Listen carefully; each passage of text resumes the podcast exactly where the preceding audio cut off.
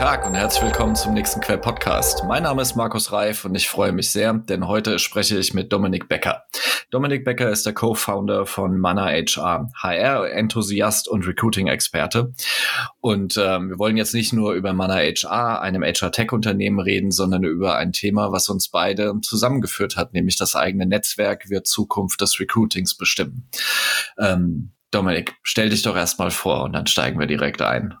Perfekt. Hi Markus. Erstmal schön, dass ich da sein darf. Hab mich sehr, sehr gefreut, ja, über das Thema des Netzwerks und warum die das Zukunft des Recruitings aus meiner Sicht bestimmen werden, äh, gehen wir gleich nochmal ein. Ich hast eigentlich über mich schon mehr oder weniger alles gesagt, äh, komme aus dem Recruiting, bin auch wirklich ein HR-Recruiting-Enthusiast und jetzt mittlerweile seit, ja, sind schon bald, laufen schon auf die drei Jahre zu mit Mana HR, mit dem eigenen äh, ja, HR-Startup unterwegs und darf mich da tatsächlich weiterhin tagtäglich mit Personalmarketing und Recruiting beschäftigen, was mir natürlich ein Riesenanliegen ist und mir einfach mega viel Spaß macht. Genau, ich weiß nicht, wollen wir schon mal direkt reinsteigen ins, ins Hauptthema?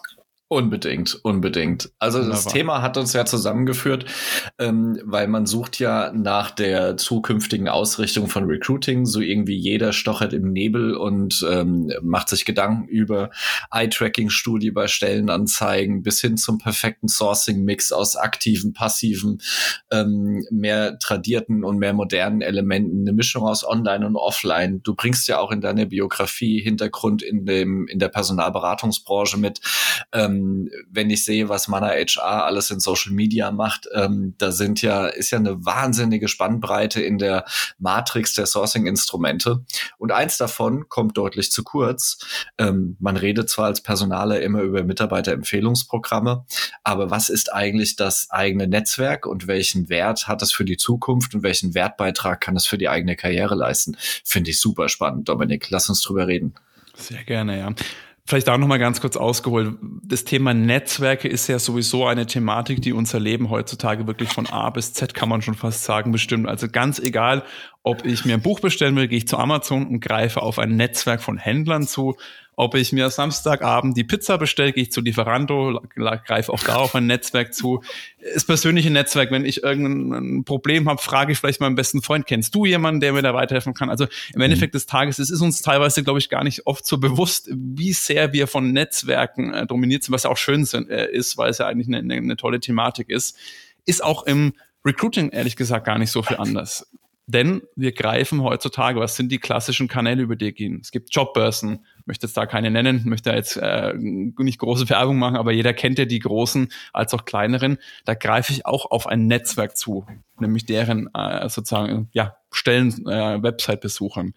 Personaldienstleister, ich komme aus der Branche, da greife ich auch auf ein Netzwerk an Kandidaten von denen zu.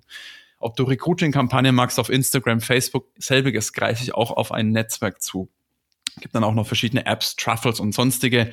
Auch da greife ich in, auf Netzwerke zu. Das heißt, Netzwerke spielen bei uns im, im Recruiting schon lange eigentlich eine sehr, sehr große Bedeutung.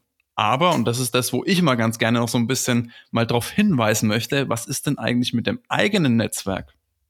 Denn da muss man ganz ehrlich sagen, investieren wenige Firmen und wenn überhaupt, dann auch nicht gerade viel da rein. Und das ist eine Thematik, wo ich sage, das können wir ganz, ganz einfach besser machen. Da möchte ich jetzt auch gar nicht zu viele Gründe nennen. Jeder, der im Recruiting, Personalmarketing tätig ist, der kennt die Gründe, warum so ein eigenes Netzwerk gut ist. Das Einzige, was ich da vielleicht noch mal ein bisschen hervorheben möchte, für mich ist ein, ein weiter riesiger Bonus, dass wir uns einfach etwas unabhängiger machen von externen Sachen. Ich möchte jetzt auch nicht sagen, Jobbörsen, macht euch davon unabhängig und klammert die aus. Um Gottes Willen in keinster Weise. Ich glaube aber dennoch, dass es sinnhaftig ist, sich ein bisschen unabhängiger zu machen, weil jetzt bin ich jetzt ein Recruiter, ein Unternehmen, eine Recruiterin und für mein Recruiting, damit ich die Stellen besetzen kann, muss ich immer Stellenanzeigen auf Stepstone, äh, Stepstone zum Beispiel schalten. So, die kosten heute 1000 Euro. Was mache ich, wenn ab nächsten Monat Stepstone sagt, ne, wir machen jetzt 5000 Euro? Was magst du dann? Im Endeffekt des Tages bist du abhängig von denen. Selbiges bei den ganzen äh, Social Media Kanälen hatten wir jetzt auch erst kürzlich mit den Stellenanzeigen bei äh, Facebook und Instagram, dass da der Algorithmus und die Targeting-Möglichkeiten ein bisschen angepasst wurden. Selbiges Spiel. Und das ist das, wo ich sage, da sollte man schauen, dass man sich halt nicht komplett abhängig von irgendwelchen externen Faktoren macht, weil darauf hat man keinen wirklichen Einfluss und ist denen halt so ein bisschen ausgeliefert. Und deswegen sage ich immer, wirklich investiert in euer eigenes Recruiting-Netzwerk. Da können wir vielleicht auch gleich nochmal drauf eingehen, was genau sozusagen da die einzelnen Bestandteile sind, was ich darunter auch verstehe, äh, weil das ist jetzt nicht nur ein reines Kandidatennetzwerk, sondern da spielen auch, du hast es gerade eingangs schon gesagt, die eigenen Mitarbeitenden auch eine große Rolle, weil die sind ja auch dann wieder ein Netzwerkmultiplikator. Und da glaube ich, und da habe ich ja dann auch gleich nochmal ein paar Tipps, weil man kann immer viel philosophieren, warum ist das wichtig? Das wissen auch die meisten schon. Mein Anliegen ist es aber da, vor allem auch ein bisschen Tipps und Tricks zu geben. Äh, ich beschäftige mich da relativ viel damit. Wie kann ich damit anfangen? Aber auch, wie kann ich so ein Netzwerk pflegen, weil das wissen ja auch alle äh, aus dem eigenen Kontext wieder gesehen, wenn ich gute Freunde habe, aber mich nie bei denen melde, ja, dann weiß man auch, wie schnell dann und wie stark dann dieses Netzwerk überhaupt ist. Das ist so. Ähm, wenn ich mich mal zurückerinnere, wir haben ja ähm, im, im Vorgeplänkel so ein bisschen darüber gesprochen, ähm, wie, wie Headhunter arbeiten. Da gibt es ja immer dieses ähm, Synonym des goldenen Adressbuchs, über was dann ähm, jeder schreibt und redet. Äh, in der Realität äh, gibt kein goldenes Adressbuch. Es gibt manchmal Talentdatenbanken, aber in der Regel ist es schon eine Referenzierung. Also ich frage nach Menschen, die in einem ähnlichen beruflichen Kontext unterwegs sind, die ich kenne, und frage, ist es für dich interessant oder für jemanden, den du kennst? Und diese Referenzierung kann man ja auch am Ende messen. Also Recruiter selbst sind mittlerweile ja sehr KPI gesteuert. Ich erinnere mich, wenn wir mal über 20 Jahre zurückgehen, da war der Aufbau von Talent Communities ähm, äh, total angesagt.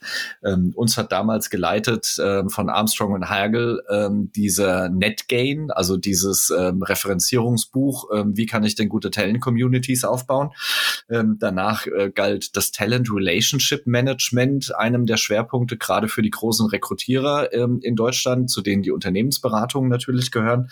Ähm, die haben dort auch Renditen gemessen. Und die Rendite, ähm, wenn ich jetzt mal von einem meiner alten Arbeitgeber äh, aus dem Nähkästchen plaudern darf, die großen Unternehmensberatungen stellen in der, in der Breite zwei bis vier Prozent von 100 Bewerbungen ein. Das mhm. heißt, ich habe in den, in den Standardprofilen bei Berufseinsteigern damals zwei bis vier Prozent gehabt. Ähm, je nach Engpassvakanz, ähm, zum Beispiel in der Steuerberatung, gehe ich auch mal auf einen Wert, der Richtung zehn Prozent geht. Ich glaube, im Mittel ist der deutsche Mittelstand heute und viele andere Unternehmen auch äh, bei zehn bis zwanzig Prozent, weil einfach der Bewerbermarkt total eng und knapp geworden ist und ich dann auch etwas großzügiger und toleranter bin bei der Einstellung von Profilen, die eben nicht zu 100 Prozent passen, sondern vielleicht nur zu 70, 80, 90 Prozent. Aber das Mitarbeiterempfehlungsprogramm, was ja ein klassisches Instrument aus der, aus dem Bedienen eines Netzwerks ist, haben wir Empfehlungsquoten von 20 bis 40 Prozent wo Bewerbungen aus 100 Bewerbungen eingestellt werden. Also das heißt, es ist qualitativ ein extrem sinnvolles Thema, sich mit Netzwerken im Recruiting auseinanderzusetzen. Definitiv. Und es ist ja auch eigentlich, wenn man mal drüber nachdenkt, nur, nur absolut verständlich, weil auf der einen Seite würde jetzt ja jemanden äh, mitarbeiten, da würde jetzt niemanden eine Stelle weiterleiten oder sagen, hey, schau mal, das könnte für dich ein interessanter Job sein, wenn er sagt, das ist eigentlich, ich mag den zwar gerne, ich trinke gerne ein Bier mit dem, aber der ist eine absolute Vollpfeife in seinem Job.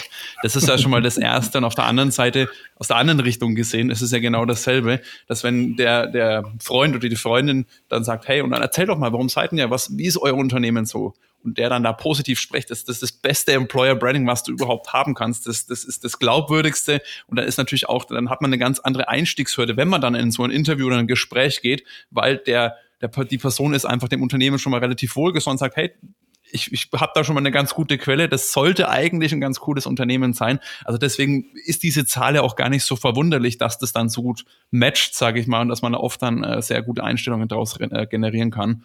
Und ich denke auch, dass es wichtig ist, die, unter, die Mitarbeitenden mit einzubeziehen, weil die sind ja nicht umsonst Teil deines Unternehmens. Die finden dich gut, die möchten Teil deines Unternehmens sein. Ja, dann, dann lass sie auch im Endeffekt des Tages. Ähm, da muss man natürlich, aber das ist immer bei diesen Mitarbeiter empfehlen, Mitarbeiter. Der Knackpunkt für mich ist halt immer, wie kriege ich die Leute engaged, dass sie das machen. Ähm, da gibt's natürlich auch verschiedenste Möglichkeiten. Ich weiß nicht, ob wir da nochmal drauf eingehen wollen, aber das ist für mich dann mal so der Knackpunkt, aber natürlich ein absolut super Kanal. Lass uns gerne darauf eingehen. Ich wollte jetzt noch einmal die, die Brücke schlagen zu ähm, einem an Talenten knappen Arbeitsmarkt. Was passiert? Ähm, wir haben einen konzentrischen Arbeitnehmermarkt. Das heißt, ähm, man, man merkt, diese Selektionsarroganz der Arbeitgeber der letzten 30 Jahre erodiert zunehmend. Ähm, es gibt immer noch Unternehmen, die den Kandidaten durch jeden Reifen hüpfen lassen, aber es gibt eben nicht mehr die Kandidaten in der Breite, ähm, die durch jeden Reifen hüpfen wollen, sondern ähm, informieren sich im Vorfeld auf Glassdoor, auf Kununu ähm, und erkennen natürlich an, dass das eine Klagemauer ist, die auch nicht ganz eins zu eins zu nehmen ist. Ähm, ich muss das alles cum granosales nehmen, weil es eben nicht die Realität widerspiegelt, sondern Feedback einzelner Erlebnisse, die wahrscheinlich etwas überspitzt negativ sind. Aber nichtsdestotrotz, wenn ich in der Fläche dort Bewerbung, Bewertungen habe, die sich von den Wettbewerbern abheben, dann sorgt das natürlich auch für eine gewisse Zurückhaltung im Bewerbungsprozess. Ähm, und deswegen ist es so wichtig, Menschen, die dort arbeiten, mal anzusprechen. Ähm, es gibt ja diese These, ähm, dass ich über sechs Ecken mit jedem auf der, Welt, äh, auf der Welt bekannt bin. Ähm, Xing und LinkedIn zeigen das eindrucksvoll in der digitalen Plattform. Das heißt, ich kenne immer irgendjemand, der irgendjemanden kennt, der jemanden kennt, der dort arbeitet. Und ähm, mhm. dieses Feedback trägt eine enorme Glaubwürdigkeit, weil ich einfach sagen kann, äh, hier ein guter Freund von mir, eine gute Freundin von mir wir bewirbt sich gerade bei euch, kannst du das empfehlen?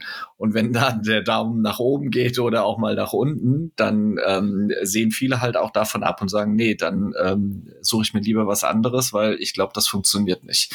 Und gerade das ist ja auch einer der Hintergründe, warum Unternehmen so stark jetzt in Kulturverbesserung und Verbesserung ihrer Führungswirksamkeit investieren müssen, ähm, weil das eben die Candidate Experience einfordert. Bewerber bewerben sich nicht mehr irgendwo. Die können sich mittlerweile aus zwei, drei, vier verschiedenen Optionen aussuchen, wo sie gerne ihre Karriere beginnen oder fortsetzen wollen wenn es überhaupt ausreicht. Ja. Teilweise sind es eher 10 bis 20, glaube ich, äh, wo man sich aussuchen kann. Aber genau darum geht es im Endeffekt des Tages. Äh, auch heutzutage im Recruiting musst du als Unternehmen, als potenzieller Arbeitgeber wirklich aus der Masse herausstechen. Jetzt ja. hast du natürlich für verschiedene Instrumente Möglichkeiten. Ich sage auch mal gerade für so Mittelstandsunternehmen, die haben halt dann oft nicht die Budgets, da jetzt irgendwelche Kampagnen abzufeuern, äh, wo man sich denkt, wow, okay, kann man auch machen, aber ich denke, das ist auch, wie gesagt, ein, ein viel effizienterer Weg, die eigenen Mitarbeitenden damit einzubeziehen. Es ist Kosten, ja, nicht, nicht so kostenintensiv wie die großen Kampagnen. Dementsprechend kann man da relativ viel machen und ich denke auch, dass sich dieser Netzwerkgedanke, und das ist ja auch mal vielleicht von der Definition, wenn jetzt der eine oder andere Zuhörerin dann da sagt, ja, was Recruiting-Netzwerke, viele sagen das auch als Talentpool. Ich, ich kann das immer, oder ich mag das auch gar nicht mal so pauschalisieren, weil auch gerade das Thema Talentpool bei vielen doch immer so ein kleines äh, Schauern über den Rücken laufen lässt, äh, weil da in der Vergangenheit immer nicht so gute Erfahrungen gemacht wurden. Oh, ist mega aufwendig, das Ganze aufzubauen, zu pflegen, das, das kriegen wir eh nicht hin, wir sind eh schon total überladen da möchte ich auch nochmal ganz klar sagen, das ist nicht so, weil man muss sich da auch nicht ein Riesenprojekt immer vorstellen von diesem Thema Netzwerk. Man muss jetzt nicht gleich jeden auf der Welt in seinem Talentpool da drin haben. Die Möglichkeit, das Potenzial besteht, wie du es gerade schon richtig gesagt hast. Dennoch kann man da mit kleinen Schritten anfangen. Und wie gesagt, es gibt einfach so viele gute Gründe. Äh, du hast gerade schon gesagt, Employer Branding technisch, aber was ich auch mal gar nicht so zu unterschätzen finde, in der heutigen Zeit, ja, wir sind schon sehr, sehr viel auf Social Media vertreten, aber es gibt auch viele, viele Berufsgruppen. Diese Leute findest du nicht auf Xing oder auf LinkedIn. Wenn man Softwareentwickler sucht, gut, die findet man meistens. Wenn du aber zum Beispiel äh, Elektroniker oder sowas suchst, das sind viele gar nicht vertreten. Aber durch das Netzwerk deiner Mitarbeitenden, weil die kennen den und die laden den ein und damit hast du halt auch einen riesigen Wettbewerbsvorteil. Wenn du den, die Person, auch wenn die jetzt noch nicht passend ist, es gibt auch oft so den Fall, dass Leute, die halt jetzt noch nicht passend sind, aber in ein, zwei, drei Jahren, wenn die sich weiterentwickelt haben oder wenn die auch bereit sind, die sind gerade happy im Job, aber es macht nichts, da einfach mal im Kontakt zu bleiben.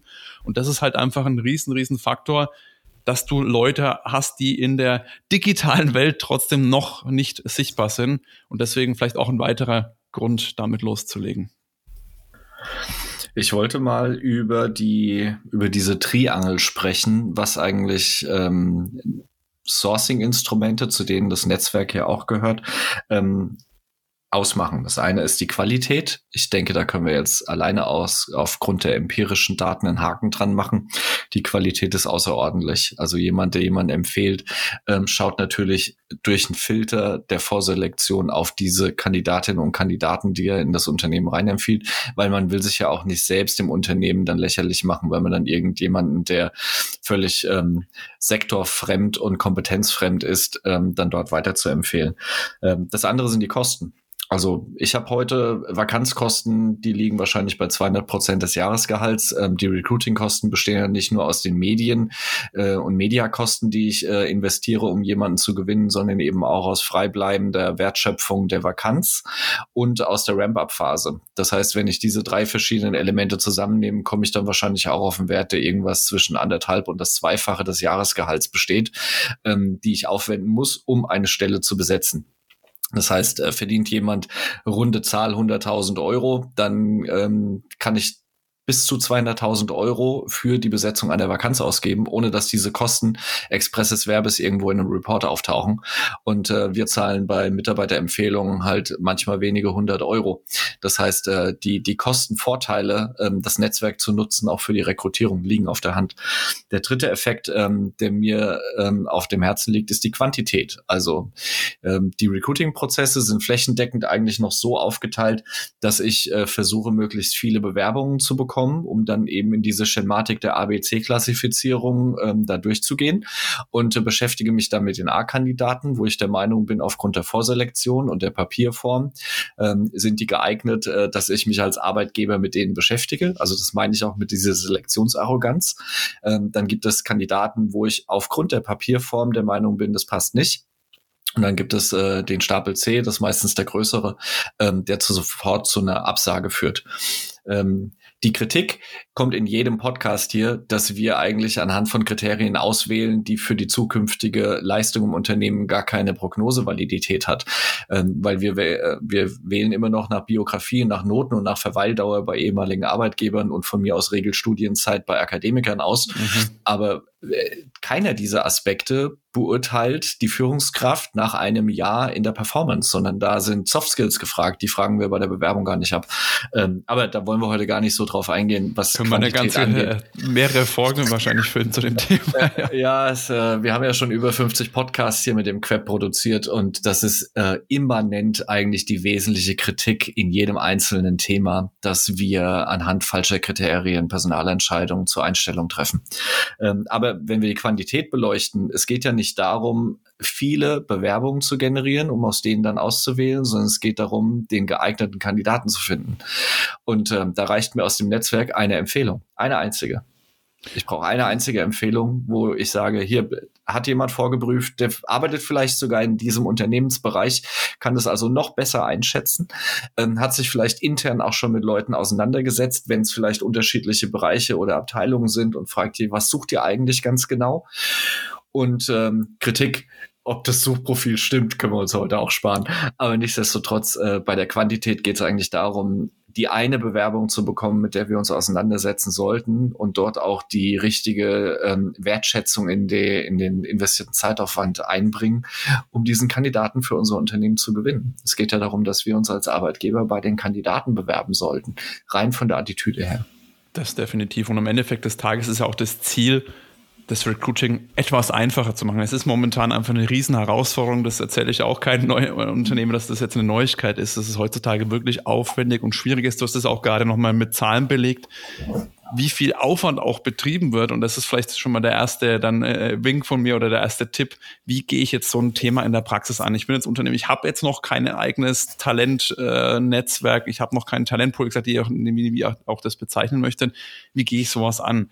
Jetzt betreibe ich so viel Aufwand. Ich investiere in Stellenanzeigen, wie du schon gesagt hast. Äh, bei einem Kandidaten, der 100.000 verdient, ähm, sind es 200.000. Und das ist so das Erste, wo ich sage, da kommt dann der Fall, Unternehmen machen sehr, sehr viel, dann wird die Stelle besetzt mit einer Person, auf einmal ist der Schmerz weg und man vergisst alles.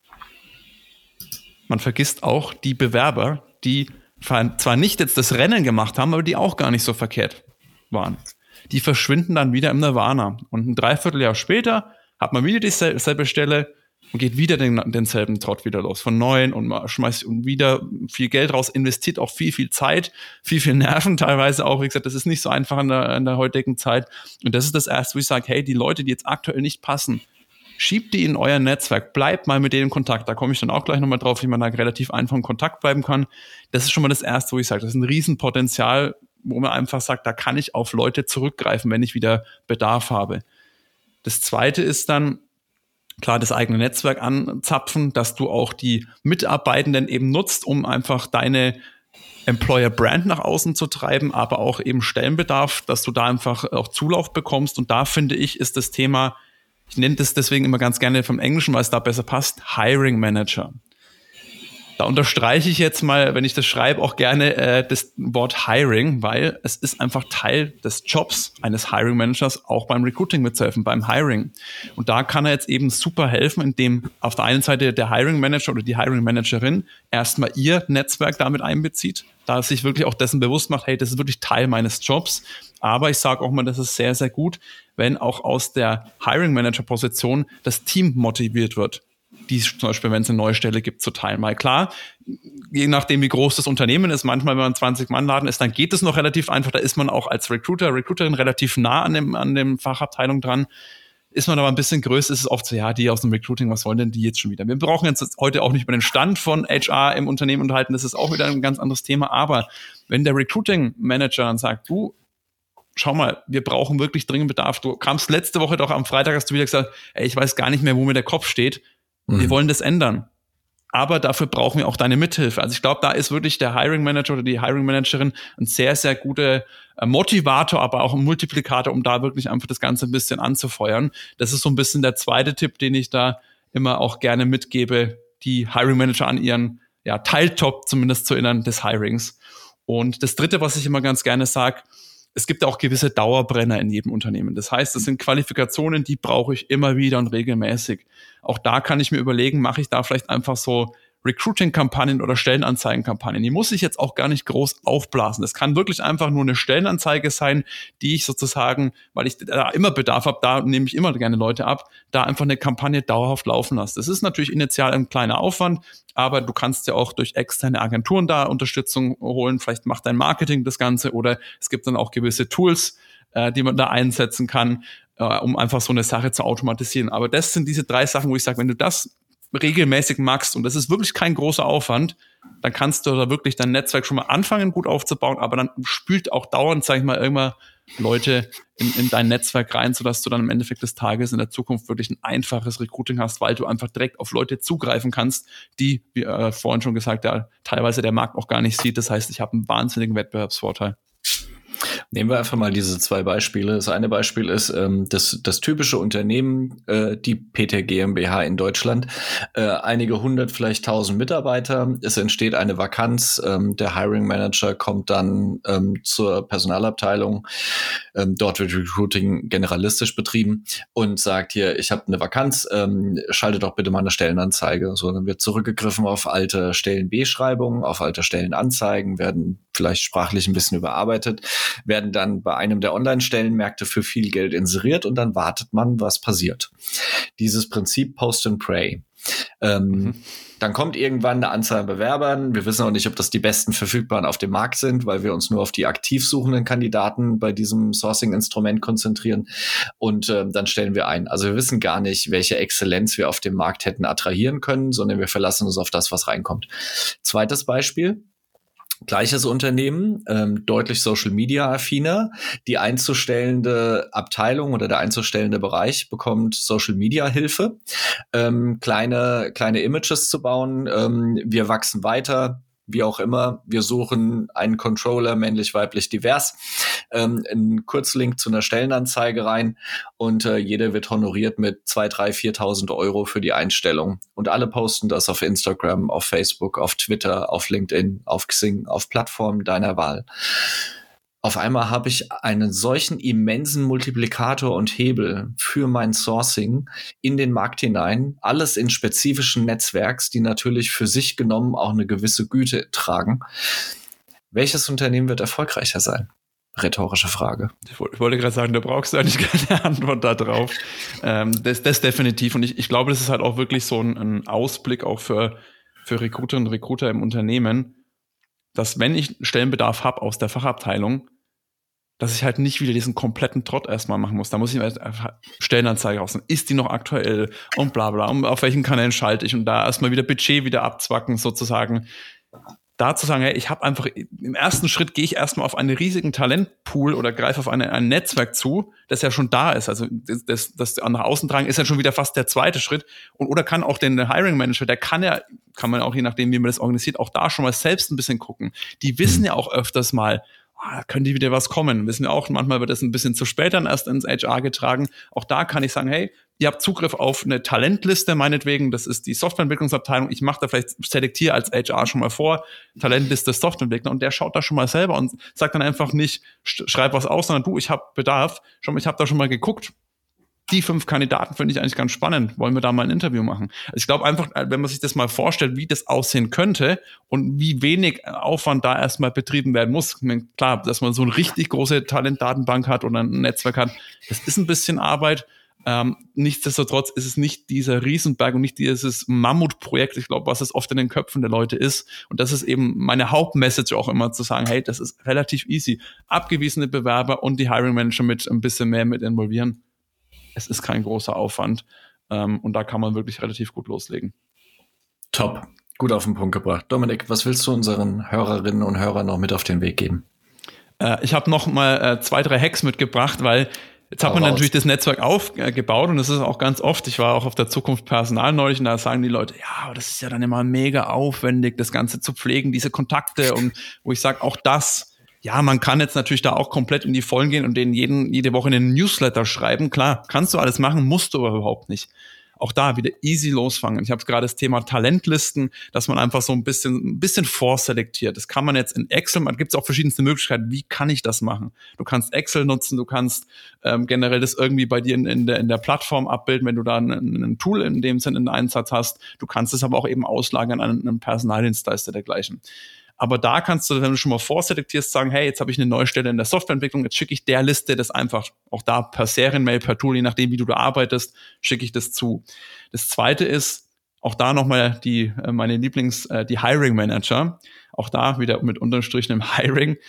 Die kann ich wahnsinnig gut nutzen, indem ich einfach sage, nochmal das Beispiel Softwareentwicklungsleitung die beschäftigt sich tagtäglich mit den neuesten Technologien. Die sind auf verschiedensten Portalen unterwegs und dann sage ich denen, du, wenn irgendwas interessantes Neues, irgendwie eine neue Version von der Programmiersprache ist, schick mir einfach den Link von T3N oder was zu.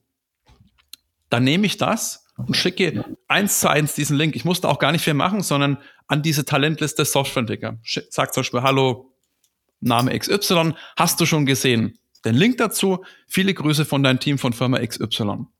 So, was passiert jetzt?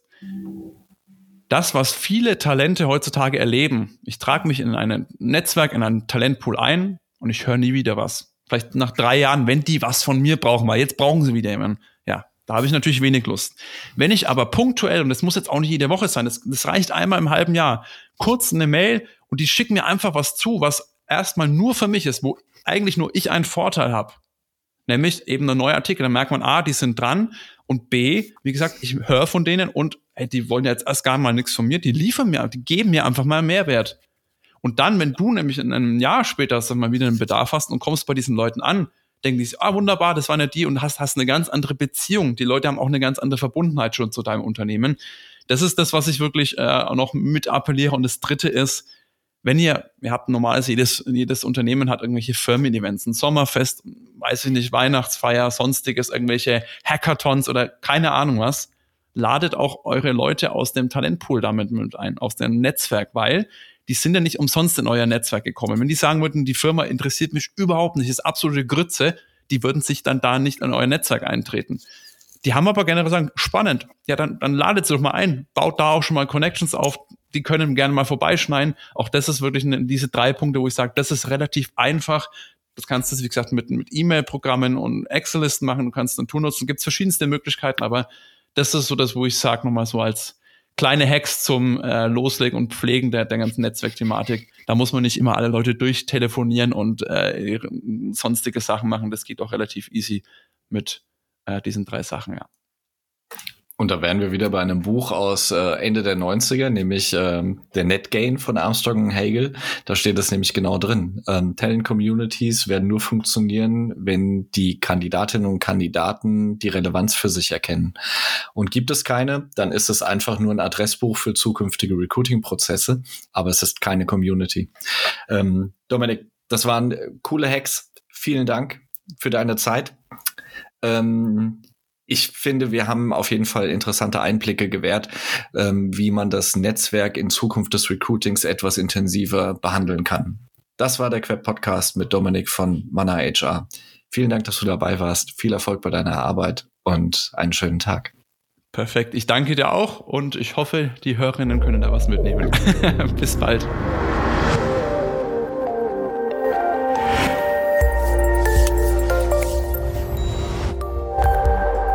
Das war ein weiterer Queb Podcast. Den Queb, Bundesverband für Employer Branding, Recruiting und Personalmarketing, finden Sie nicht nur in den üblichen Podcast-Kanälen, sondern auch über unsere Website www.queb.org. Vielen Dank fürs Zuhören. Ich verabschiede mich, Ihr Markus Reif und der Queb Quality Employer Branding.